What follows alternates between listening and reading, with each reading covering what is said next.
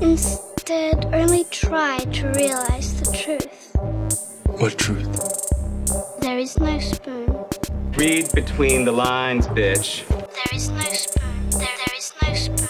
Bitch. Fasten your seatbelts. It's going to be a bumpy night, bumpy night.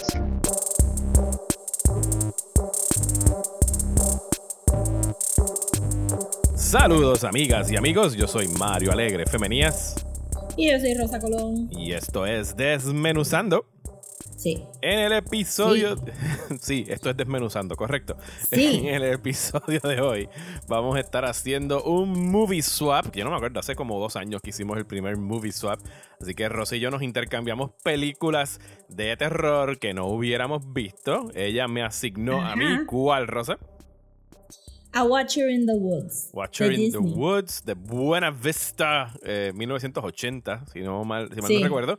Y yo le asigné a Rosa Suspiria de Dario Argento, porque Rosa había visto el remake, pero nunca the original. Así que Nunca va- the original. vamos a- Pero to be fair, eso fue un matter of availability. Sí, sí, sí. Y, de- y- y gracias a Tubi, que es como que nuestra nueva Ajá. plataforma favorita, porque tú, tú le diste, la, tú le diste la mejor descripción los otros días a Tubi, que fue cuál.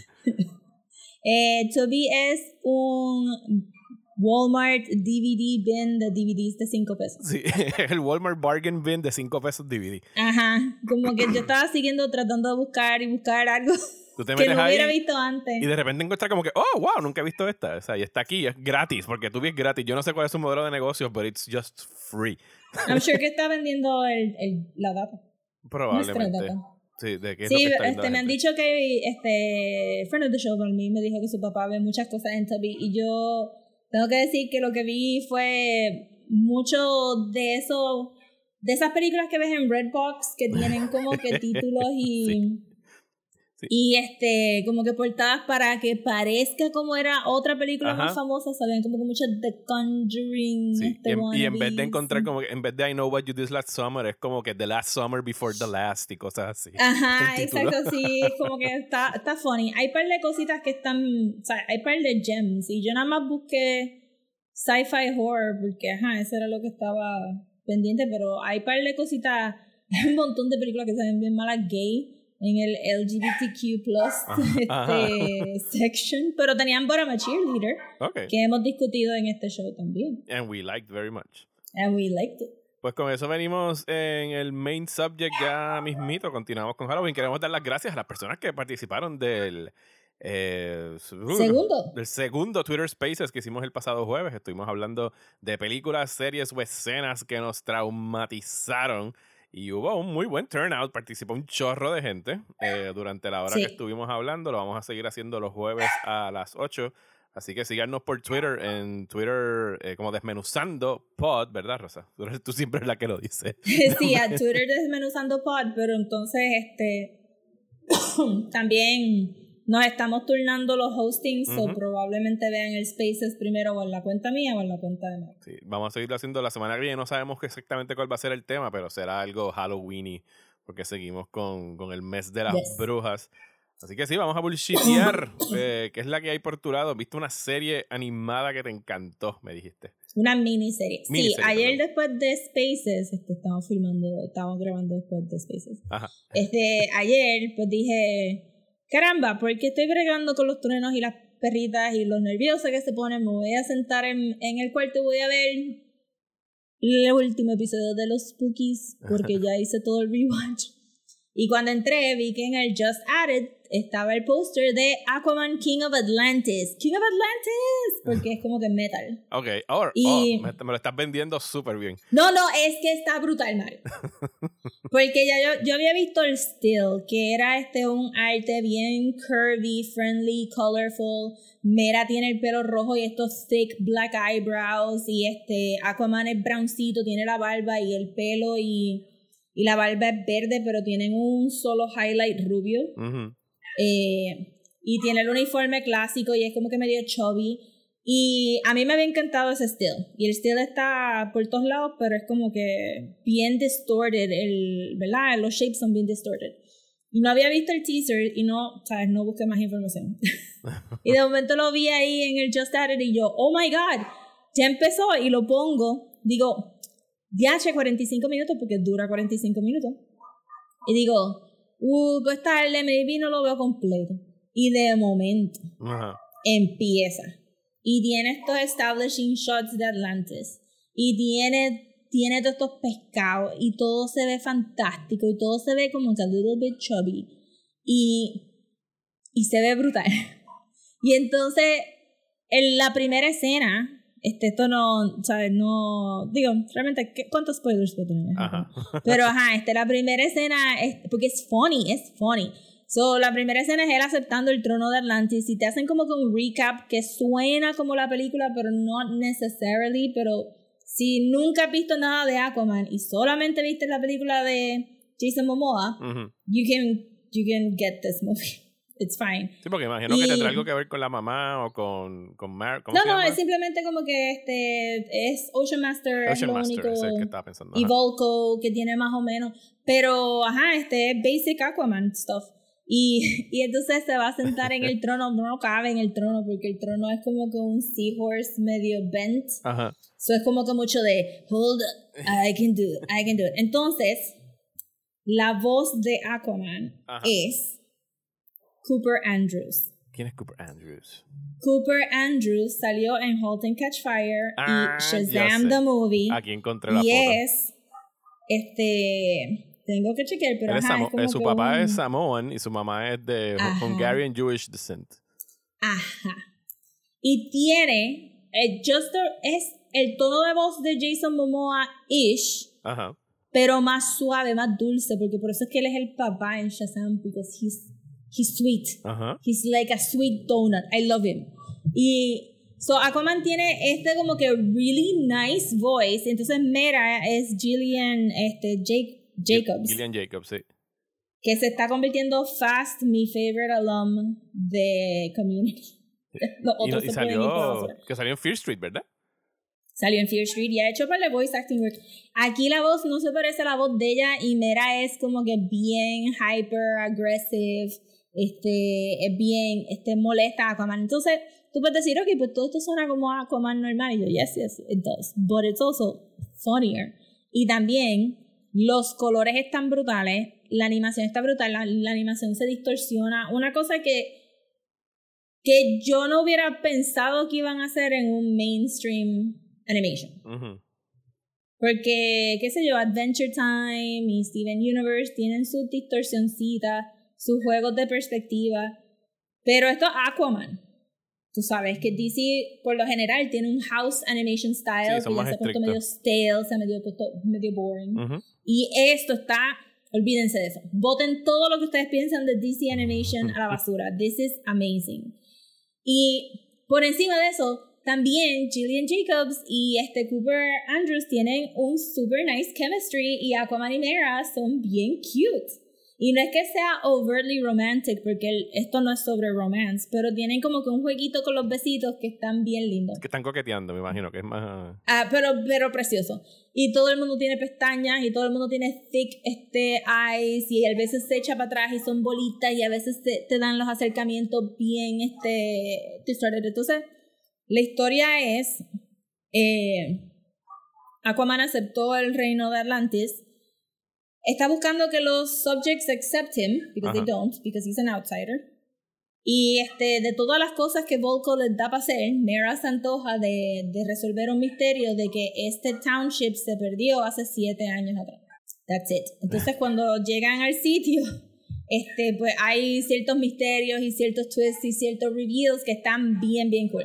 Lo único que les voy a chotear, Ajá. que yo creo que esto es como que el mejor momento que para decirle la clase de humor que hay aquí. Ok. Hay una escena donde Aquaman está comiendo y están comiendo pescado.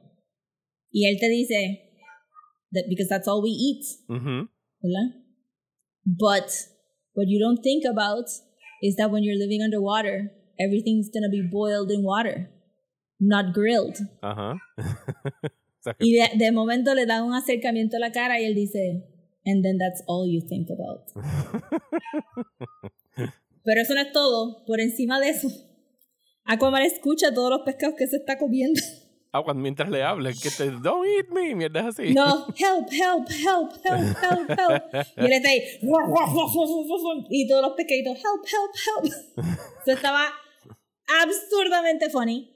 Eh, y de verdad que todo el mundo está ahí. Hasta la- los otros voice actors son como que voice actors, voice actors, no son celebrities. Todo el mundo está haciendo un excelente trabajo y son tres partes.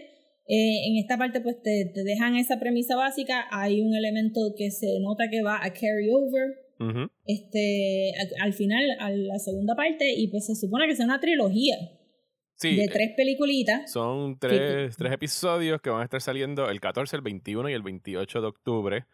eh, de 45 something minutes es que van a estar durando. Sí, son peliculitas. Son peliculitas de animación y va a ser una trilogía y está fantástica. Como que yo estoy deeply in love. A mí mi Aquaman favorito, o sea, es Jason Momoa, of course. Pero animado era el de Batman Brave and the Bold. Eh, pero este far surpassed a Batman Pues lo voy a ver. Yo no tenía idea de la existencia de este show y ni siquiera de que venía. Y ahora que estoy viendo la Está animación, bello. me encanta cómo se ve, me encantan los colores. Así que lo voy a ver posiblemente hoy, si no este fin de semana. Bello. pues yo, que yo vi, yo vi esta semana, fui a la primera premiere que voy desde uh, so long ago. Me imagino. It's been 84 years. Eh, It's been de verdad que no recuerdo, tendría que como que buscar en mi log a ver cuándo fue la última vez que fui a una premiere de noche, pero fui a ver The Last Duel, la nueva película de Ridley Scott con Adam Driver, Matt Damon, Ben Affleck y, más importante que todos ellos, Jodie Comer, que yo no sabía nada de esta película going in. Cuando llego y lo primero que sale en pantalla es como que based on a true story, y tú como que, oh, really, ok, está bien. Eh, y entonces me doy cuenta a lo largo de la película que está dividida en tres capítulos, eh, desde tres per- perspectivas distintas. La del personaje de Ah. Matt Damon, que era de Carouge, era un, ¿qué es lo que era? Un knight en medieval France en los 1300. Está el personaje de Adam Driver, que no me acuerdo cómo se llama, some French name. Él era el escudero de Ben Le Affleck. Adam Driver. Ajá, Ad- Adam Driver, que era el escudero de Ben Affleck. Eh, el personaje de Ben Affleck, que era como que el feudal lord. Ben Affleck sale también. Ben Affleck sale y, y es, es medio como que raro verlo con Matt Damon y no tienen tantísimas escenas juntos, pero la relación de ellos de Forever, de hecho la escribieron Ajá. ellos con una mujer que se llama Nicole Holofenser, que ha hecho también excelentes películas y es muy buena guionista. Eh, la primera vez que ellos escriben juntos desde Good Will Hunting. Ben Affleck tiene un escudero que mide 6'5". Eh, me- Ben Affleck tiene un... es- Claro, porque si tú eres un feudal lord, tú vas a buscar un escudero que mida 6'5", por supuesto. I mean, Pero el personaje de Ben Affleck es más bien como que el tipo que está administrando muy mal el territorio y qué sé yo, él no tiene que ir a pelear con nadie. ok. Para eso manda a Adam Driver, que mide 6'5". Ajá. Adam Driver en full eh, Kylo Ren hair, solo que con barba. y Jodie Comer es la... Ok, toda esta historia verídica gira en torno a que The Last Duel es literalmente The Last Duel que fue eh, como que validado por The French Court eh, legalmente. Alguien vino y decidió, o sea, trial by combat. That shit, Rosa. Como que yo quiero pelear con Ujú. este cabrón hasta la muerte. Pues esa fue la última vez que como que en los récords históricos de Francia se dio y fue porque la esposa de este Knight, que es el personaje de Matt Damon, acusó al personaje de Adam Driver de violarla en su castillo. Y entonces, eh, los, Ah. los tres segmentos que tenemos, medio Rashomon de Kurosawa, es Sí, el, eso fue lo que escuchado es el- sí, es el primer capítulo desde la perspectiva del personaje de Matt Damon, el segundo desde la perspectiva del violador y el tercero y último desde la per- perspectiva de ella, con el juicio y toda la madre y obviamente to- todo está... Oye, el pitch para esta película tiene que haber sido como que, ajá, ¿y where does it get exciting? Y ellos, no, no, pero wait a Wait, hay un duel al final. Eh, pero en realidad está, es larga, son dos horas y media. Y no necesariamente tiene que haber sido tan extensa. Pero pienso que obviamente es una película que está, o sea, no es nada sutil en sus metáforas, está trazando una línea directa entre esto y el Me Too movement y las acusaciones y cómo Mm. las mujeres básicamente, o sea, no hay, o sea, la ver, el- en, Rashomon como que la verdad se queda ambigua al final de esa película, como que, hmm, ¿quién estaba telling the truth? Y no sé, nunca se va a saber porque la verdad Sí. es como que relativa. Aquí es como que, pues sí, pero cuando son mujeres acusando hombres es completamente irrelevante, no matter where you are in history. Eh, y, la, y del hecho de que te lo presenten primero con Matt Damon como que, no, no, no, I am the chivalrous knight que estoy defendiendo el honor de mi esposa. Y cuando lo ves desde la perspectiva de ella al final de la película es como que, hmm, that was not the knight I was expecting. Porque no es como él mismo se pinta, o sea, no es su testimonio versus todo Ajá. lo que ella tiene que estar sufriendo y abusada. Eh, pero las actuaciones están brutales, especialmente la de, la de ella, de Jodie Comer, porque tiene que navegar toda esta gama de, de emociones y, y abusos y humillaciones, etcétera, etcétera. Y pues por supuesto estamos building up al Last Duel, que, o sea, Ridley Scott tiene mucha experiencia en Kingdom of Heaven y Gladiator, haciendo como que estos sword and Sí. sandal fights, y de verdad que es como que very brutal. O sea, no escatima en nada en violencia. Es como que esta gente cuando se están pegando con the jousting con los caballos, es como que, ah, mira, sí, perdí un brazo. Uh, se me espetó la, la Sí. astilla por aquí. O sea, es nasty. Y está bien buena. I pensaría it. gente que no sabían de antibióticos. Que Sí, no, nada que ver. No sería esto como que algo que tú harías todos los días. Ajá. y el, y el, hecho, el hecho de que tú de entrada, y me imagino que la inmensa mayoría del público, eso está basado en un libro que lo escribió alguien, creo que a principios, como 2004, por ahí, que era como que eso mismo, recontar qué fue lo que dicen los hechos históricos. Eh, el hecho de que tú de entrada no sepas quién ganó el duel, porque a todas estas era como que, ok, fine, you're gonna duel, pero si el marido pierde, eso va a ser visto por esta corte como un mandato de Dios. I'm gonna burn that woman alive por presentar false, false testimony. es como que, ok, o sea que I'm fucked no matter what. O sea, entonces tú no quieres irle al marido, pero al mismo tiempo es como que that's her only chance. Así que tienes que irle al cabrón aunque no te caiga bien. Es como que te pone en una posición de como que sea la madre. I don't want to root for any of these people. O sea, no- que no se pueden morir los dos. ¿Qué pasa si se mueren los dos? ¿Sabes? ¿Cuál es, cuál es la decisión de Dios si, si los dos mueren? Que todo el mundo soquea. Ajá. Clearly, ¿no? Pero, pero está brutal la película, la verdad que me gustó un montón. Así que cuando eventualmente, si no la quieren ir a ver al cine, cuando esté en streaming, sometime antes de que se acabe el año, de seguro, eh, está buena y recomiendo que la, que la busquen. The Last Duel. Nice. ¿Qué más? ¿Qué más has visto Muy- por allá? No, no vi más nada. ¿No viste más nada? Yo creo que yo No tampoco. ver. He hecho rewatches, vi los Spookies y este estaba empezando el rewatch de Over the Garden Wall. Eh, pero nuevo, nuevo, no, se me fueron las asignaciones de esta semana porque Yes. también tenía que ver mi película. Sí. Yo, te- yo tenía que ver la tuya. Ah, tuviste las dos, Ajá. ¿verdad? Tú Sí, tuve que ver las dos para recordarme, si no hubiera sido como que. Me recuerdo poner el VHS en el VHS. no, lo otro que yo vi, estoy haciendo rewatch de Succession porque empieza el tercer season en HBO el domingo y esa serie es tan repugnante y tan asquerosa ver estos billonarios como que peleando por Sí, yo los he visto que ustedes están bien pompeados con eso y yo estoy como que, but that's the news though, right? Que, Sí, pero aquí por lo menos you get to laugh at it. O sea, pero sí, es un. O sea, aquí en casa por lo menos decir se sienta conmigo y lo puede soportar por pequeñas dosis, porque es que no puede tolerar those types of characters. I mean, pero es que no lo puedes tolerar ni No, en no, ficción ni en claro. real life. No, porque, no, no. ajá, I, I get it. I get it. Cuando no quieren ver, no quieren ver. Lo único otro que, que vi que recomendaría para cuando estrenen en algún momento es un documental de National Geographic que se llama The Rescue. Creo que va a estrenar como en un mes. ¿Tú llegaste a ver Free. Solo o nunca viste Free Solo? El tipo este que, que, No. que trepó una pared en Yosemite National Park, no, sé qué. Era un tipo que hacía free climbing, sin ningún tipo de harness. Era como que un, un, un human Spider-Man. Pues este de Rescue, ¿tú recuerdas hace como tres años que un equipo de soccer eh, tailandés, un, a Sí. bunch of kids, se quedaron atrapados Sí. en una cueva? Que eh, Elon Musk hizo, hablando de billionaires con de esto, que Elon Musk hizo como que un tantrum porque lo sacaron antes de que él pudiera fuck este, Elon Musk. probar un barquito ahí de no sé qué carajo. carajo. Fuck Elon Musk. Sí, fuck him. Eh, anyway, el documental es acerca del actual rescue de esa gente. Y aún tú sabiendo, desde antes de verlo, cómo acabó ese suceso noticioso, que no lo voy a chotear aquí por si no lo saben. Yo estuve viendo todo eso con, ¿sabes? con el corazón en la boca, porque era, Me imagino. o sea, esos chamacos estaban metidos creo que 3.000 metros bajo tierra en un flooded cave, solos, chamaquitos de 13, y 10 hasta de 13, entre 13 y 16 años. Y en los, los Navy Seals de Tailandia no podían, los Navy Seals gringos no podían, y tuvieron que buscar como que a estos cuatro dudes que hacen deep diving en cuevas just for fun, porque ese es su hobby. Y es como que, miren, the fate of these 13 children rests now on your shoulders. O sea, tú no eres, tú no eras nadie Sí. hasta hoy. Y es como super stress inducing. Y la manera como lo sacaron, yo no, no tenía idea de los detalles, de- porque tenían que, los buzos podían llegar, pero cómo tú sacas kids out of there. O sea, era gente que Sí. tenían que estar hasta tres horas sumergidos bajo agua, con un tanque de No, hubiera oxígeno. Una de esas situaciones que tú dices, "No, I'm just gonna save everybody the trouble. I'm gonna die. No, de hecho, nosotros viéndolo aquí, primero decidimos que sí, sí, yo me hubiese muerto a la pata. Y segundo, si esos nenes se quedan atrapados aquí en un agua de Puerto Rico, era como que forget it, ¿sabes? No había quien carajo lo sacara. Porque primero en lo que llegaba el político a tomarse la foto, en lo que lleg- olvídate, no queremos expertos de otros países, nada más queremos los expertos de aquí que vengan a ayudar. ¿Sabes? Nosotros podemos Ay, hacerlo bendito. todo. No, esa oración está incorrecta. ¿No?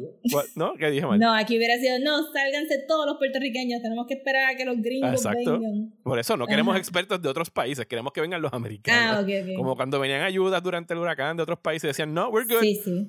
El barco se queda en el puerto, nunca Ajá, entra, ajá. se va. Ajá, Pobres niños. Mira. Pero nada. Pero DH, eso está cool porque de verdad que yo no seguí mucho la historia fuera de lo de Elon Musk porque sonaba tan horrible y como que casi llegué a pensar en ese momento como que "Hmm, no quiero como que, que- root for these children y después que aparezcan como que muertos. No. No, o sea, no. Digo, tú puedes más o menos interpretar, coño, si hicieron un documental, debe haber un sort Sí, no, tú no estarías tan excited si de verdad fuera como, Como que que, oh my god, tienen final. que ir a ver este documental donde 13 niños mueren al final. Además se Pero, llama The ajá, Rescue, este- no The Sí, Failed exacto, Rescue. exacto. Este, pero sí fue un caso como que bien interesante. Este, Es que Elon Musk caga todo. Es como que, oh, vamos a hacer esta De cosa. verdad bien que cool. sí. Y de repente llega Elon Musk y tú, ah, fuck, esto es ok ahora, vámonos. sí, y, y, y siempre, este, tengo otra cosa para el buchiteo, pero antes de, Ajá. Siempre recuerden que él no se inventó nada, No. que heredó su dinero de sus papás y que está exploiting his workers este, y, que no, y que los obligó a trabajar durante COVID para hacer los carros que se rompen los cristales cuando tú le tiras una piedra. Please remember that. No compren Tesla. Eh, exacto. Que, No comprendes la fucking ondas. Ok, so hoy, este, hoy fue el, el Nintendo Direct. Ah, so sí. sabemos más Yes, información de Animal yes. Crossing. Eh, yo empecé a jugar Animal Crossing de nuevo después de un mini break en el verano. Tengo que decir que llevo bastante. Mi, mi break fue junio, julio y agosto. Ajá. Porque hice como con los arreglos en la isla y me fui. Entonces regresé para Halloween. Ya tengo las tres recetas de Halloween que salen este, este año. Que son el Spooky Tree, el Treats Basket y el Trick Jack O' Lantern.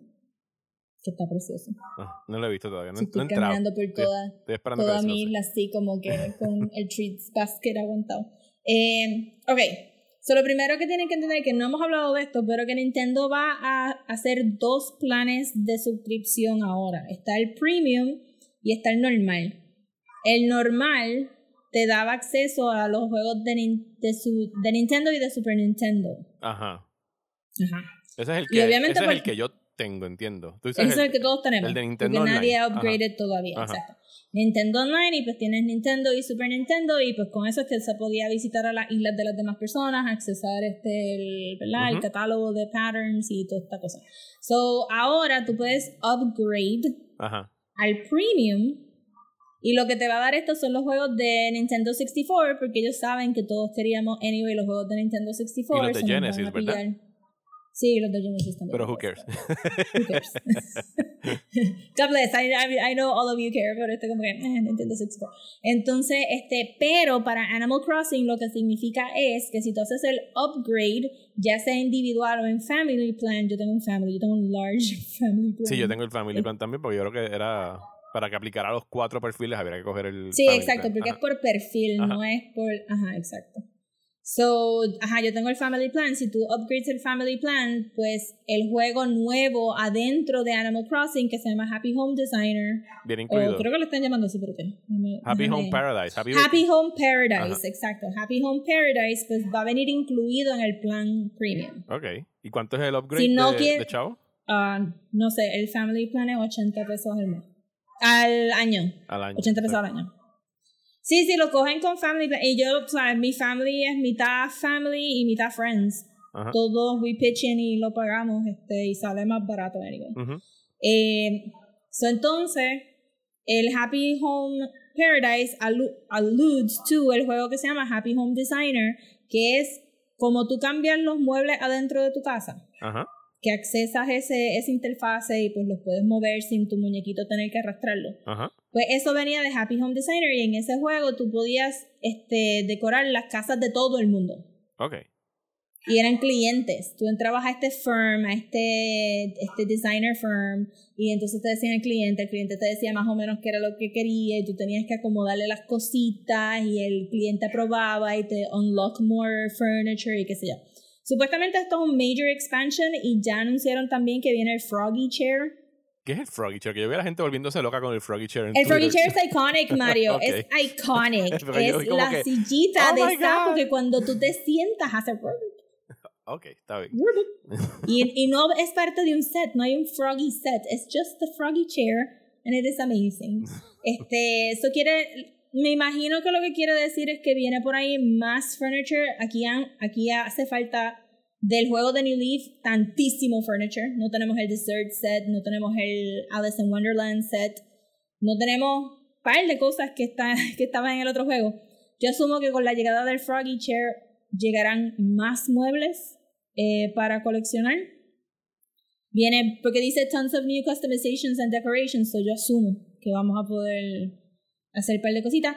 La otra cosa que viene que old fans este, have been begging for it, yo nunca fui super fan, pero vienen los gyroids. Y los gyroids son estas cositas que tú sacas de la tierra y hacen una nota de música. Ok. Y si los vas acumulando, pues they, they kind of make a melody. Pues son estas cositas media weird, medias Princess Mononoke, así como que... Ah, ok, ok, ok. Y esas los encuentras por ahí, los puedes coleccionar.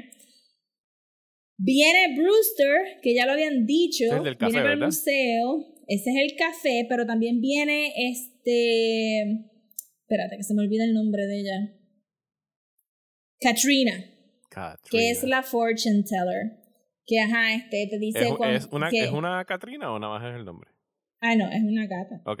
Katrina. Ah, Katrina, Este- qué bruto soy. no, no, it's fine. Desde, estaba bien asumir que sí podía ser una Cat- Katrina, exacto. Ajá, y este, y regresa el perrito Harriet que te, que te recorta el pelo. Ok. Antes para tú cambiarte el pelo tú tenías que ir a un salón y nada más te podías cambiar el pelo una vez al día. Ok. Te costaba 3000 bells. So, todos My estos God, está bien caro ese recorte.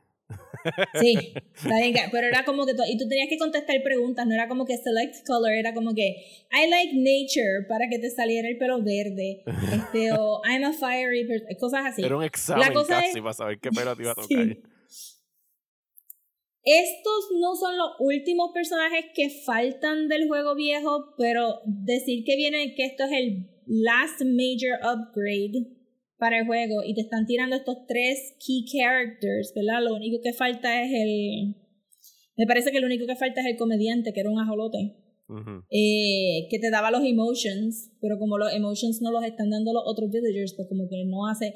Yo siento que es como que están, están, están soltándolo todo eh, y que posiblemente algo como el ajolote vendrá como que con extra emotions en algún DLC down the line o una cosa así. Lo otro que viene, holy crap, son minigames, por fin. No son Minigames. los minigames, sí. Ajá. Este, no son los minigames que tú accesas en el 10 version de New Leaf, que tú podías coleccionar el, el ¿verdad? los Nintendo consoles y accesar minigames súper difíciles, I have to say. I have to say, eran difíciles. Eh, que tú podías jugar adentro del juego, sino que estos van son más interactivos con los otros eh, villagers. Tienes un exercise game donde tú llamas a todo el mundo a hacer yoga y vas a tener que press buttons o mover los, los controllers Ah, para ese, hacer los ese fue el que yo vi que ejercicios. estaban haciendo los ejercicios estos que hacen en Japón, que los ponen como que en los áreas de trabajo, que tienen como que estirarse y rotar los Sí, brazos. el, el, como, ajá, Ajá. este, o es el, el morning nombre, routine Kylo- para Kylos. levantarte. Que hay algo así que hacen. Sí. Y también viene eh, uno de cocinar. Mm. Very surprising, porque este. No creo que los otros juegos. O sea, tú cocinabas en Thanksgiving, como vimos con el, Calis- con el pavito. este. calisthenics es que se llaman esos ejercicios que ellos hacen. Radio calisthenics. Sí, pero calisthenics es. eh, Sí, lo, dicen sí. por la radio. Es una rutina que hacen que yo le he Sí, visto. sí, No- en lo los sé porque- lo hacen todo el tiempo. Y los he visto en los documentales de Ghibli que tú ves a, a saqué refunfuñando haciendo los calls. sí, es para mantenerse este, para mantenerse moving. Entonces, este, con los Nook Miles, que saben que pues, una de las quejas bien grandes ha sido que estamos acumulando todos Y estos que no Nook hacen Miles nada. Ajá. y que no hacen nada. Este, pues dice que eh, the Chef DIY recipes plus item purchasable with Nook Miles opens up a slew of baked goods and other tasty treats to cook and eat. Yo sé que hay mucha gente cínica Ujú. Con que ya dejaron de jugar Animal Crossing, no van a regresar a la isla ni whatever. Les voy a decir que en esta casa se separaron los switches porque Carla se compró su propio switch y Ajá. se llevó su game data Ajá. porque ajá, yo no. Y no se llevó la de Animal Crossing porque dijo, no, no, ya yo jugué Animal Crossing. Ok. It's done. Ahorita mismo, antes de grabar, Ajá. me dijo, oh shit, me voy a comprar el juego la semana que viene. Quiero la data. se va con la data y vamos a upgrade la semana que viene al plan nuevo Stats. Pero como Para hacen, conseguir o sea, el- no, no que una isla solamente podía vivir en un Switch. Eh, sí, ella haría su propia isla, pero se lleva su game data. Ok, ok. Está bien. Y ya sacaron, este, en el último Big Upgrade, hicieron eso de que tú podías transferir tu data a otro Switch. Ajá. Y ya en el, en, en el news portion del Switch te sale un video de how to transfer your data. Ok. Que puedes duplicar la isla en otro Switch. Eh, sí, pero exacto, piensa como que pues, pues Carla se lleva su, su data para otro Switch, se, se va de mi isla y entonces ella tiene su isla. Ok, ok. Yo no sé si eso quiere decir que ella puede re-choose el shape de la isla, Ok. Pero realmente al final del día, who cares? Sí, exacto. Del overall outline, como que si hay gente que, que estaba como que bien persia con eso, pues who cares, porque puedes borrar los ríos y hacer lo que te dé la gana, no importa. Sí, Yo, yo he So, dejado. estoy bien pompiendo, estoy bien pompiendo. Yo a lo mejor me vuel- regreso con, con este update. Yo me he quitado mayormente porque, pues, decir se quedó con la isla. Hubo un hostile takeover. Yo quería un tipo de planificación, ella quería otra planificación. Y dije, you know what? O sea, yo tengo un chorro de videojuegos para jugar. I'm not gonna mess with yours. Con el que te gusta jugar, so go ahead. It's yours. Muy bien. Lo único que le molesta es que yo soy el, que pues, no lo sabíamos al principio, yo soy el Island Administrator. ¿Cuál es el nombre que le ponen? Sí, exacto. El que manda, como quien dice, el que tiene que tomar los big decisions. Y es como que pues solo entra a mi cuenta y ya. Que gracioso porque cada vez que me despiertan a mi personaje sale así como que de ultratumba de la casa, como que no he visto, sí, se, no he- tiene el pelito todo. no he visto la luz en cuatro meses. Cosas Probablemente así. tienes cucarachas adentro de la casa. De seguro. Sí, no, no. Tiene, la casa mía tiene que ser un asco ahora mismo, lleno de polvo, apestosa. No, no se llena de polvo. Solamente salen cucarachitas y ya está. Está bien, cucarachas es un Este- big deal. Pero las matas y te dice, yay, las mataste todas. Y cuando las matas sale un fantasmita, así como que. "Uh". Ahora tengo espectros de cucarachas en mi casa. Sí. Hablando de espectros, Something happened in these woods. Something that has never been explained. And it's happening again. Now. The past pursues the present like a recurring dream. What began as a game ended when a young girl vanished into thin air.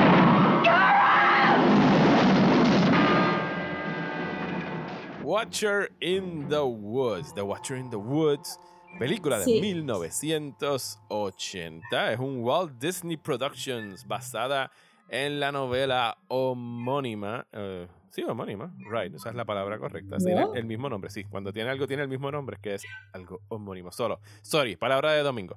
Eh, sí, de, de- de Florence Engel Randall. Es el, la autora, perdón, de, de la novela. Eh, trata acerca de esta familia estadounidense que se muda a Inglaterra, a este Old Manor, donde van a vivir. Y en el guest house sigue viviendo la dueña original, interpretada por la gran Betty Davis, eh, Ujú. que le reconoce a una de las niñas de, de la pareja y que le recuerda a su hija que desapareció hace muchos años. Y cuando la familia llega, esta chamaca 30 years. Sí, o 30 que se llama Jan, pues empieza a tener visiones en el hogar de unas lucecitas azules extrañas y de una niña con los ojos vendados, que es actually Sí. very creepy. eh, cuando Es creepy, it's a creepy movie. Ajá, ella lo ve como que en los, en los este, reflejos y la hermanita chiquita, ajá, este, la nena chiquita escucha voces y, y como que comunicaciones. Ajá. Sí, entonces, tú sabes el, el meme, el, el GIF, el GIF, no es un- el tweet este que ha estado corriendo por Twitter los últimos días de los red flags. De que- Sí, sí, sí, sí. Pues sí, yo sí. cuando vi esta película dije como que, ¿sabes? If a kid writes backwards on the wall, ese es un red flag. Red flag, red flag. Sí, porque Sí. como que Red Rum, de de hecho es el mismo año de The Shining que sale esta película en el 80, antes que The Shining, yo creo, como dos o tres meses Es un antes. classic. Eh, Yo creo que, que esa escena se me quedó mucho en la, en la mente cuando ella escribe Narek o Karen al revés. Y yo estuve escribiendo al revés par de tiempo, como que, ah, this is fun. Sí, que a mí me estuvo gracioso como que en serio nadie, nadie lee Karen, ¿sabes? Las letras están al revés. Solo la señora No, afuera erase dice como que, oh, Karen. No, eso es porque consigue un perrito la nena y dice, bueno, I'm gonna name her Narek, porque ese fue el nombre que me dijo la vocecita ahora que escuché. Que, que tú me Sí. suspiraste, porque piensan en todo momento que es Jan, que es la hermana mayor, jugando juegos con Ellie, que es la chiquita. Eh, y entonces, ¿qué sucede en la película, Rosa? O sea, porque tú, la- tú la recomendaste, tú la viste, ¿cuál fue tu experiencia con Sí. ella cuando la veías de chamaquita? Me recuerdo que esto fue una de esas películas que o alquilamos en un videoclub o que vino este como que embrujada en esos VHS que la gente se prestaba antes, como que siempre había alguien que grababa todas las películas. Ajá. Pues ahora le diríamos pirateas, pero en ese momento era como que Estábamos- I can record VHS to VHS. Estaba- y eso, y que también hacías recordings de television. Ajá, exacto. So, y me recuerdo que me, que me dio un folloncito con la película suficiente que años después este, mi prima me la regaló en DVD. Eh, so, la tuve que haber visto un par de veces cuando era chiquita, eh, suficiente, ¿verdad? Para causar preocupación en la familia. Y entonces me recuerdo vívidamente que es el Bring Around the Rosie Game. Ajá. Y, y esa es la magia que a mí me gusta. Y maybe empezó con esta película. A mí me gusta la magia que viene con algo bien cotidiano y que just so happen que it's magical. Y este, eh, estos teenagers, así tú, eh, empiezan a formar este private, este secret society y entonces se inventan estos rituales, Los pero tú estás en. Inglaterra, Ajá. estás ahí donde están los este, druids and whatnot.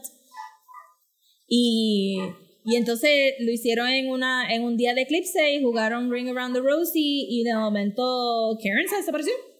La, la, la- la nena original, la que desapareció, la hija de, del Ajá, personaje de exacto. La, Davis. la- la- este, Karen se desapareció y entonces pues todo este tiempo ellos estaban diciendo que se había muerto, que la campana le había caído encima, la campana del chapel donde ellos estaban le había caído encima y todo el mundo estaba olvidándose de Karen y, y este pues mourning y viviendo con el guilt de que mataron a su amiga. As you do. Y, y eventualmente cuando llegan las nenas, Jen y Ellie, pues se empiezan a comunicar con esta entidad que pero hay un twist Mario Ajá. hay un twist Sí, de- claro que hay. sí so resulta ser que a pesar de que Jen está viendo a Karen este en todos los reflejos y en todos los cristales y, y en los espejos este la voz que Ellie está escuchando no es Karen. No, ¿quién es?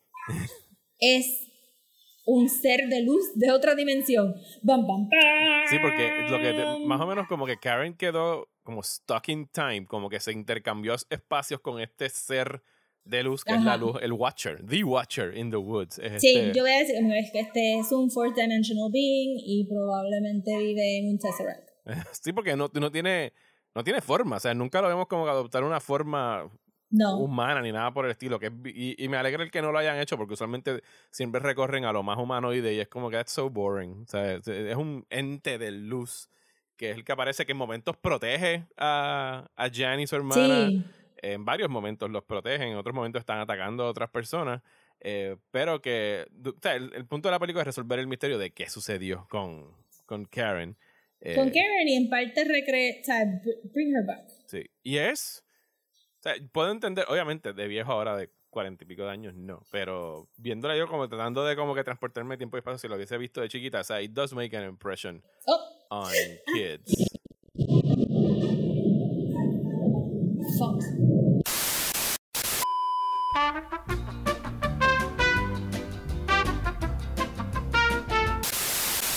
Ok, eh, sorry por la interrupción. Eh, si Ajá. de seguramente escucharon el trueno, es que sonó en, creo que tanto en casa de Rosa como en la mía. Y a mí Sí. se me fue la luz. A los Rosas afortunadamente no.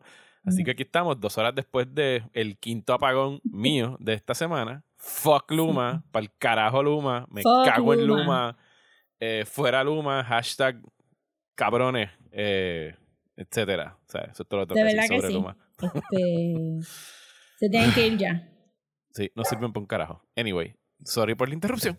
Pudimos haber editado esto y nada más que continuarlo, pero queremos aprovechar para decir fuck Luma. Mil Fuck veces. Luma. Sí. Así que, de vuelta con la programación regular de, de Desmenuzando.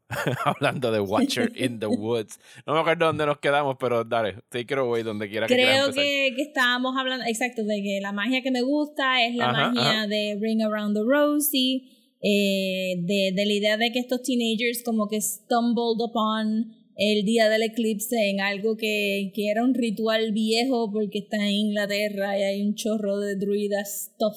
Sure. Este, está magnífico que haya sido como que un, una ceremonia pagana adentro de un Christian chapel, Sí, mira, abandonado. yo- esa Choice, escena choice. fue, fue medio triggering para mí. Porque yo estudié en el colegio católico. En el colegio católico que yo estudié no había una capilla ni una iglesia. Eran estructuras más Sí. nuevas, por decir así. Pero había un anfiteatro que usaban para las misas. Y a un bonchecito de nosotros, nenes y nenas, durante un periodo de unas dos semanas, nos dio el Ouija Fever. Eh, Oh. y obviamente a un colegio de monjas, tú llegas con un tablero de Ouija, van a llamar a tus papás, ¿sabes? Sí. Te van a flagelar, te van a poner a Sí. rezar el rosario. Así que obviamente nadie podía traer el Ouija board, pero nosotros hicimos como con un impromptu paper thing que podíamos utilizar como si fuera el, el Ouija board. Porque, Yo claro, creo que casi nadie ha comprado el actual Parker House Ouija. Ouija Todo el board. mundo usa papel y lo que haya. Y, y cogimos y nos, nos metíamos escondidas por el portoncito, por la puerta que estaba dañada de lo que era el anfiteatro slash iglesia, que había un altar y toda la cosa, y nos íbamos allá abajo como buenos niños paganos a hacer rituales y a conjurar fantasmas. Y me acuerdo que eso estuvo fun hasta que un día algún cabroncito de nosotros, no me acuerdo cuál, se tiró la maroma de que, con, ¿sabes? Confabuló con otra persona para que cuando estuviéramos haciendo el ritual prendieran una luz que había colorada encima del altar. Y cuando Ah. prendieron esa mierda, todo el mundo salió corriendo de ahí y nadie volvió a entrar a ese lugar. Así que cuando yo vi un lugar cristiano, slash, sí, cristiano, con rituales paganos adentro, fue como que sí, eso es lo que hacen los niños. eso es lo que yo lo hice también. Brutal, brutal. Fíjate, a mí nunca se me ocurrió llevar una ouija a la, No, a la no se escuela, pero siempre estaban como que todos los lugares que yo he estudiado o trabajado tienen ese... Aquí se murió una monja y a veces se prenden y se apagan las luces, como todo, todo Puerto Rico forrado de monjas muertas apagando y prendiendo luces. Sí, esa, exacto, esa es la clase, eso es lo que me gustaba de la película y eso es lo que me recuerdo más, como que no me recuerdo tanto el, el long, long journey a ellos figuring out qué pasó con Karen. Sí. Este, y, Y que uno y ella como que realizando que era el mismo día del eclipse. Ajá. Sí, porque se estaba repitiendo el eclipse, ¿verdad? Sí, pero ella estaba surprised hasta el punto de que le pregunté a la hermana como que What's so special about today? Y la hermana, Ajá. I already told you. the eclipse". Y yo, mira, si tú tienes que escribir en tu libreta, I already told you. Pero el final es. Este- El final es. O sea, es, es como que Yay se recuperan a Karen. Pero es como I que mean, trágico. Es super tragic, I mean. she returns, eh, su mamá es una vieja, all her Ujú. friends are gone, ¿sabes? Y es como que aquí yo llegué a este mundo después de estar 30, 40 años atrapada acá. No, y que, que realmente no la dejan tampoco como que hacer nada. Ella simplemente se queda, asumo yo, catatónica. Ujú. Ajá. Y se acaba y todo el mundo como que Karen's back. Ajá. Y, y uno ahí como que no, but she's gonna go crazy. Ella no va a saber quién es, que esa es su mamá. Ella no va a saber que el tiempo. I mean, Sí, ella va, para 30 ella va para el asilo, ¿sabes? Inmediatamente. Sí. Will she age quickly? Se va a quedar así. ¿Tú te imaginas como que, que envejezca hacia las millas y se descomponga? Como, ¿cuál era esa No, película? ah, eso hubiera sido sendo. Forever Young es la que Mel Gibson se pone bien viejo bien rápido. ¿Tú nunca viste esa película? Eh, no. Es un cheesy de 1992, 1992 romance, romance de un tipo que se le muere como que su mujer en World War II y acepta como... Básicamente es Captain America. Él acepta como que congelarse dentro de esta cápsula y regresar en Ah. 10 años, pero se olvidan Y de él. encuentra a alguien reencarnado que tiene exactamente la misma cara que la esposa. Básicamente, yes. A ver, María. Never Y fails. regresa 50 años después, pero entonces empieza, tan pronto sale de la cápsula, empieza a envejecer a las millas. O sea, tiene como tres días para Ah. ponerse viejo, una cosa así. Es very stupid. Sí, es De hecho, sale, sí. creo que el nene es Elijah Wood, como que el nene del romantic interest, creo que es Elijah Wood, si mal no recuerdo. Oh, yo no sé por qué decidimos en los 90 que Mel Gibson era alguien to be a romantic lead. Pues no sé, pero lo usaron por bastante tiempo. Lo que pasa es que el, el antisemitismo le salió como que late 90s. Sí, pero era como que siempre a little bit too old para los papeles que estaba haciendo. Como que Eso todo, sí. el mundo, todo el mundo estaba casting el Mel Gibson de los 70. sí, el Mad That's Max. not what we were getting. Ajá, y, y pues bendito la pobre Karen a saber. Me imagino, si, el, si la película se acaba ahí, no me imagino que el libro abunde más en estos problemas que la misma historia. Porque esta es la Pues- historia painting itself into a corner. Como que. Sí. Pues la información que leí fue que Disney originalmente estrenó la película eh, y tuvo como que lo- la puso en cines, las reseñas fueron bien malas, el audience reaction no fue bueno, and they pulled it, como que luego de nada más una o dos semanas en el cine, Oh, la sacaron, llamaron al autor, como que they reshot the ending de algunas escenas y la volvieron a tirar meses después, cerca de Halloween, fue como para octubre del 80. Eh, la volvieron a tirar con un new ending y que si tú te imaginas, esas son cosas que ya no puedes hacer ahora. Tú no puedes tirar una película y de repente como que no, ups, you didn't see it, es mía. ¡Ay, Dios mío! No, vamos a, no la ¡Ay, vamos a llevar. Eh, No y la volvieron a tirar, pero supuestamente el autor, la autora, perdón, estuvo involucrada en esos reshoots de como que hacer el final de la película, así que yo sospecho que debe ser bastante fiel a su libro. Estoy bien curiosa del remake de Lifetime porque está dirigido por Melissa Joan Hart. Y este, porque te- tiene que ser un poquito más fast-paced que esta película. Ese fue el que hizo Mm. Angelica Houston haciendo de la señora. Sí, sí. tiene el loguito de Lifetime. Y me dijiste que parece que lo iban a hacer otra vez, ¿verdad? Ah, no. ¿No? Pero fíjate, me- no me molestaría un remake. Esta película está bien buena para hacerla este, a los Tales to Tell in the Dark, Ajá. Stories to Tell in the Dark, o, o este, hasta mismo como que Fear Street Light. sí. Sí, porque tiene un par de cositas. I mean, está excelente, como que te vas a morir, nena. ¿Por qué? Porque una motora viene y va a estar volando y se va a crachar. Sí, no, el, el dirt bike scene, yo no sé qué yo estaba haciendo como que la escena antes, creo que miré para abajo un momento a mirar el celular y cuando volví a mirar para arriba fue como que anda por el carajo, ¿qué pasó en esta película? ¿De dónde salieron todos estos dirt Me bikes? gusta que esto como que, yes, we moved to the English countryside and our hobbies to go see dirt bike. Oh, those British traditions. No, O sea, tú pensarías que estaban yendo a un concurso de paso fino o algo así, o, o de, o de Qué horseback sé riding. yo, en un country, un country fair, una mierda así. No, bikes. Y, este, y cuando el puente se cayó, obviamente que, que la mamá estaba como que really set en matarlos a todos, guiando por el puente. Este. Me gusta que el perro siempre estaba en escena, el pobre perrito. O perrita, y en la escena de la lluvia, claramente el perrito estaba ladrando. Pero they him out. Pero me gustó, me gustó ver Watcher in the Woods después de todos estos, estos 40 años es que no lo había visto. fun, es fun, es como que also el, el fun bit trivia que, que yo ahí encontré fue que la nena chiquita sale en Real Housewives of Beverly Hills. Ajá. Eh, sí, es Kyle. Yo reconocí a la que hace de, de la mamá. Eh, yo la había visto, creo que en Kindergarten Cup. Fue Súper random la referencia. Pero ella es la, ella es la mamá del, del, del serial killer, del papá del nene que Arnold Schwarzenegger está investigando Oh, en Kindergarten. Jesus, es de esos C-list. Sí, no, no, eso es que yo la vi, yo como que yo te conozco de algún sitio, tuve que buscar rápido IMDb, es como que, ah, of course, tú eres la señora loca esa de Kindergarten. Pues yo he visto un par de seasons de Real Housewives of Beverly Hills, no lo he visto como que en los últimos cinco años, pero el momento que salió la nena en escena, yo dije, oh no, yo he visto esa cara antes. Y, y yo sabía que habían, que dos de las housewives eran child actors y por eso es que tenían chavos y qué sé yo. Pero fue como que, ¡ah!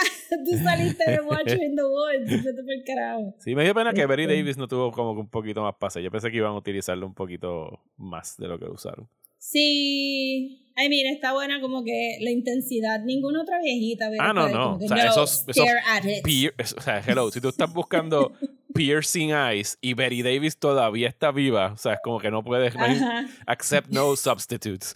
Ahí no había nadie que le dijera, no, era como que, que te sientes ahí, que vas a escuchar el music box hasta que mi hija te hable from the great beyond y no te mueves. y la nena, ok.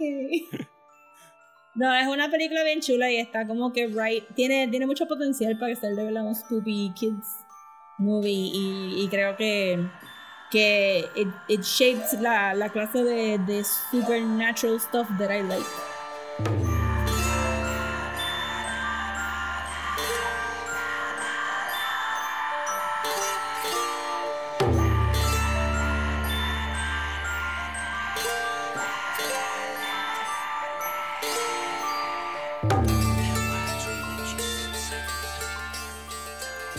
Vamos a una película que sí tuvo un remake, tan próximo como 2018, si mal no recuerdo. Ahora no sé si fue Sí, 2018. creo que sí. 2018. Eh, vamos a hablar, por supuesto, de Suspiria, el clásico de Dario Argento de 1977. Rosa había visto el remake, nunca había visto la original, y esta película trata acerca de Susie Bannion. Te lo explican en un voiceover muy bueno al principio de la película para que estés claro de todo lo que va a pasar. Que yo siempre no- pensé. te sentaste en el cine y esta es la película que vas a ver y Ajá. si no te gusta ahora es el momento de tu aquí. sí. Susie Bannion es una, una estudiante americana de ballet que va a Freiburg, Germany, a una, una academia de ballet a bailar y se encuentra con que pues está siendo controlada por un coven de brujas. Ese es el o que, o que está este, amenazada por un covenant. No digo que la academia está haciendo... Bueno, la. Ah, sí, la academia. La academia está haciendo- siempre fue como que malcriada, nunca se dejó. Sí, exacto. Y es, Sí, o sea, sí. si han visto el remake, la historia yo diría que es bastante similar, solo que el, el Pero- approach es completamente distinto. Bueno, pero hay, I mean, el key difference del remake es que como que Susie tiene un papel más importante. Sí, no, y estamos hablando de una película de esta original de 99 minutes a la el remake, yo creo que eran como dos horas plus, si mal no Sí, recuerdo. pero it was a lot of dancing. Cuando yo vi el remake, este, la crítica que escuché, la, no la crítica, pero como que, ah, sí, pero que en esta bailan y yo. Y de momento vi este como que, ah.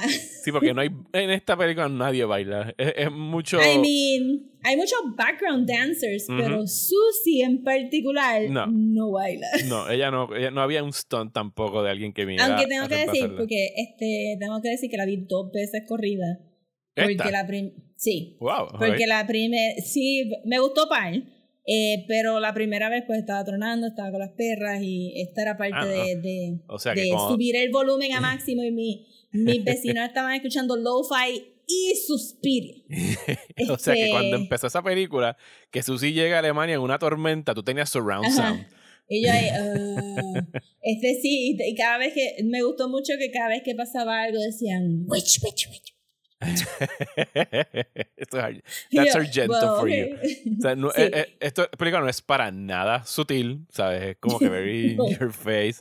Eh, los colores son formidables. O sea, es- yo, Pues yo leí que es Ajá. una de las últimas películas grabadas en Technicolor. Yes, y, y and it shows, porque, y créeme, yo he visto esta película par de veces en diferentes formatos, desde los más tecatos en VHS a DVDs que están bla. Y el año pasado, no, posiblemente fue el 19, compré un release que salió carísimo, que, se- que es en 4K, que era como que la última restauración que habían hecho.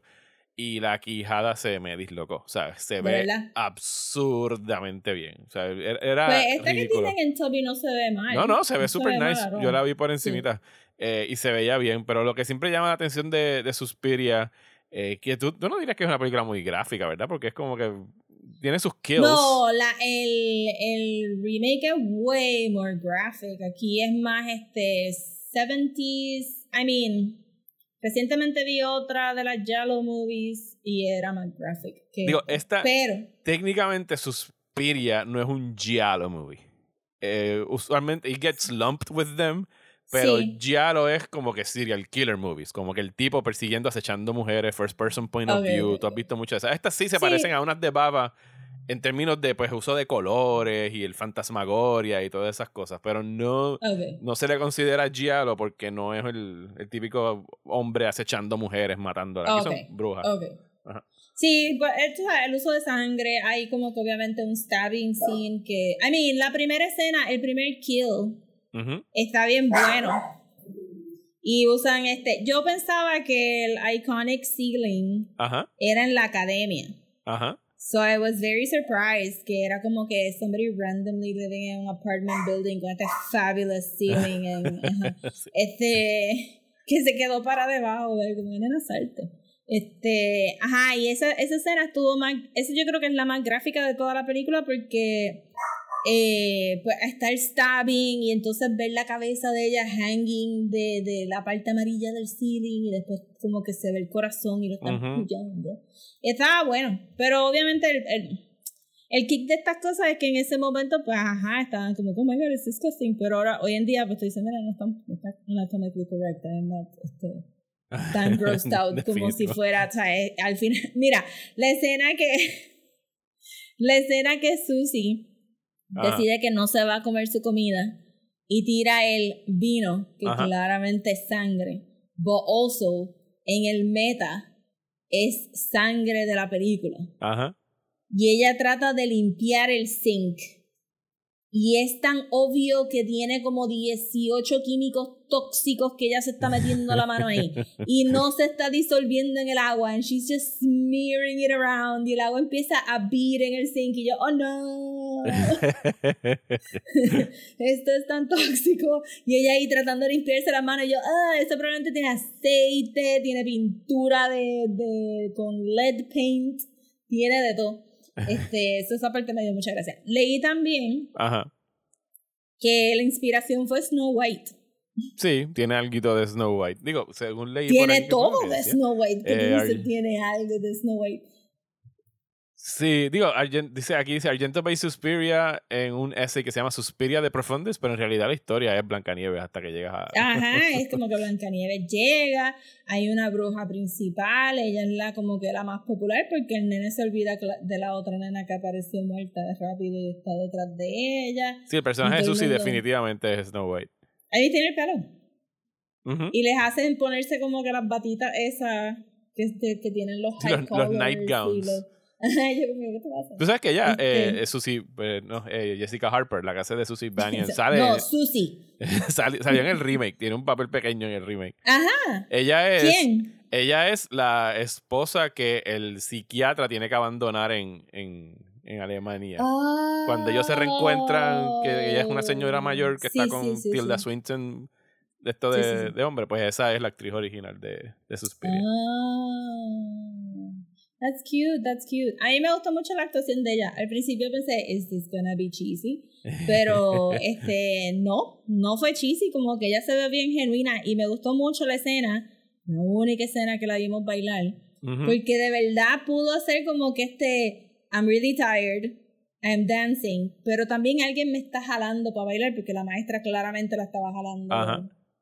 With magic. Así que la contraparte de esa en el remake es la escena esa espantosa donde jamaquean a la bailarina hasta que la hacen Ajá, una eso mismo fue pelota. lo que yo le dije a Carla. Ajá. Le dije, no, yo creo que cogieron esa, ese mismo, la premisa y lo usaron para el cuarto de los espejos en el remake. Realmente el remake tiene muchas cosas de la película, a pesar de que, de que lo que no tiene es los colores. El remake es bastante... bastante Sí, el, el remake le dan como que más. eh, obviamente, el médico, el psiquiatra, tiene mucho más para Demasiado. hacer. Demasiado. Después de ver esta película, demasiado.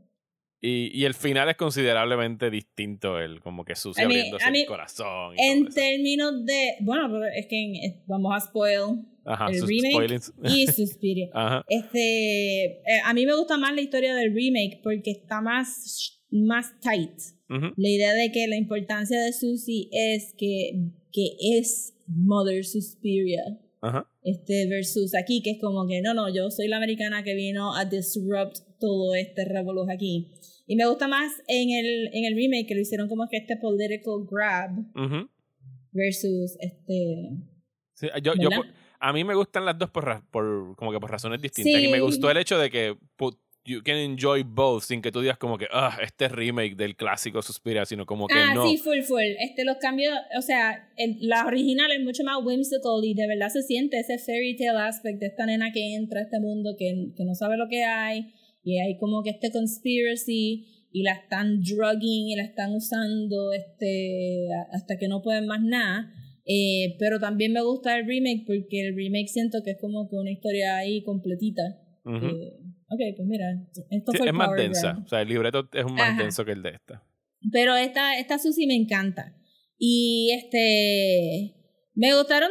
Ahí estaba como que todo el mundo súper al garete. Yo no sé si esa academia estaba bien. pero- las dos academias. En esa sí las dos coinciden. Las academias ambas estaban al al garete. garete.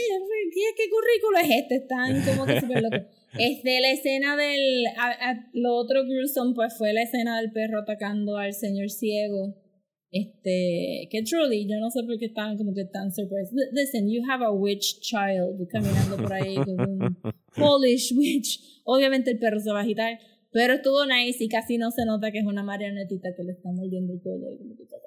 Este, se hechos veía los efectos. O sea, los efectos Sí, de y no, y que después bien le buenos. sa- echaron el, el tiro bien lejos, bien lejos, bien lejos, para que tú sientas que son las brujas mirando Sí. ahí. Como que... A mí me encanta que Eh. esa, esa película es bien, o sea, es bien expressionistic. O sea, los colores no tienen ningún sentido de ser de una iluminación normal en ningún sitio. Pero Ah, son sí. tan striking. O sea, cada.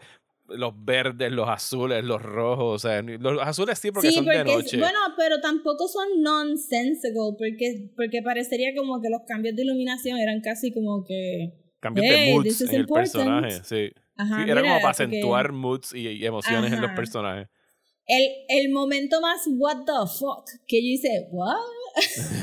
de la película fue cuando la otra, este, ¿cómo es que se llama? La amiga. Ah, eh, no me acuerdo. el La que nombre, sabía sí todo. Ajá. Así que, ajá, que en el remake era británico. Esa era eh, Sarah. Creo que era Sarah. Sarah. Que Sarah está ahí con la persa y se escapó y está como que... Y estaba súper bueno, ella ahí huddled y ay, este, voy a pasar todo este trabajo de poner todas estas maletas encima para poder treparme por esta ventana. Y de momento ve la puerta así de lejos y tú dices, ok, pues tírate, nena, ya, dale, avanza, que te están buscando por el otro lado. Y de momento se tira y son un chorro de cable. Ajá.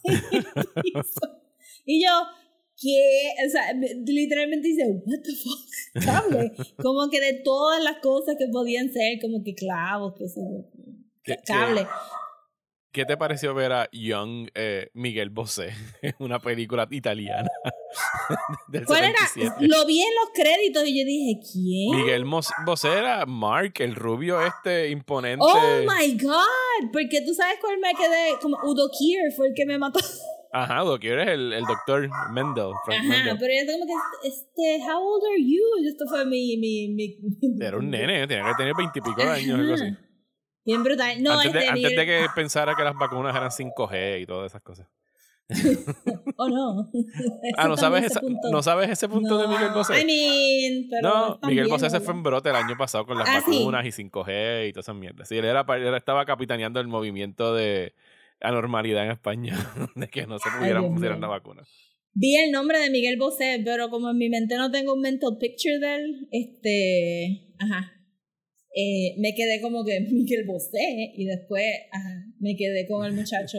Oh my god, la escena de los grubs en el techo. Ah, sí. Yes.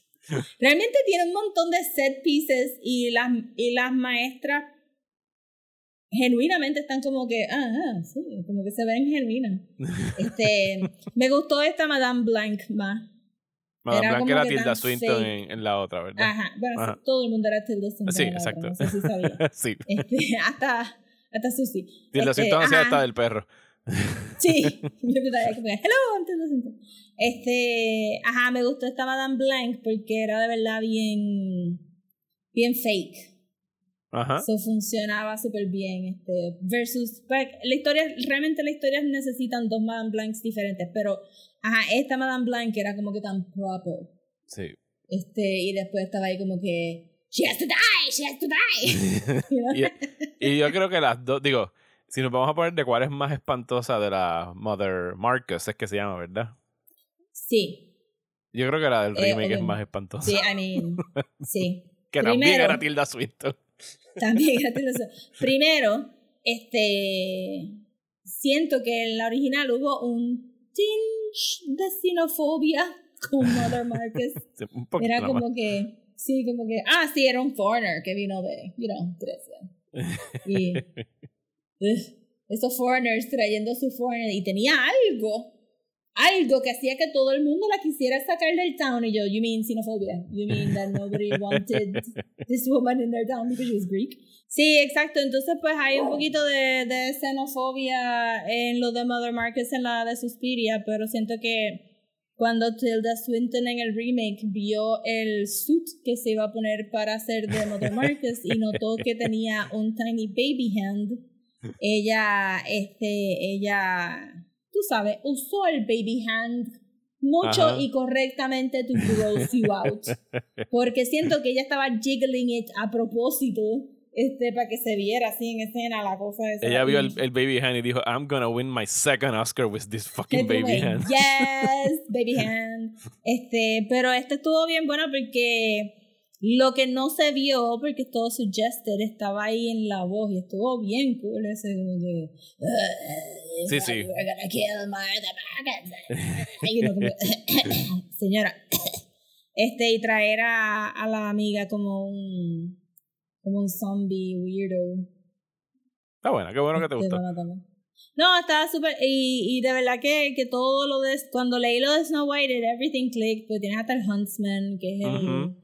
El Polish dude, y las brujas en el bosque y todo. Es cuando se empieza. Cuando ella pasa por, por- para la parte de las brujas y todas las paredes son curved walls en vez de straight walls. Es también medio weird. Los sets estaban bien cool y de verdad que Susie de la original actuó súper bien. Sí, I liked it a lot. sí. La música estaba cool también. Oh, yes, la música del, de este clásico de, Dios mío, de Goblin, es la banda que toca eso, ese, ese Ah. track. Goblin se llama. Y ha visto, conozco, tengo panas que los han visto en vivo y es como que ese es el, tienen más tracks, pero ese es como que el, el track que brings the house down cuando tocan el De tema verdad, de, play de Suspiria. Theme. El Suspiria Theme. Busca, hay videos en YouTube de ellos tocando eso en vivo y pues aprovechamos para despedirnos con Goblin.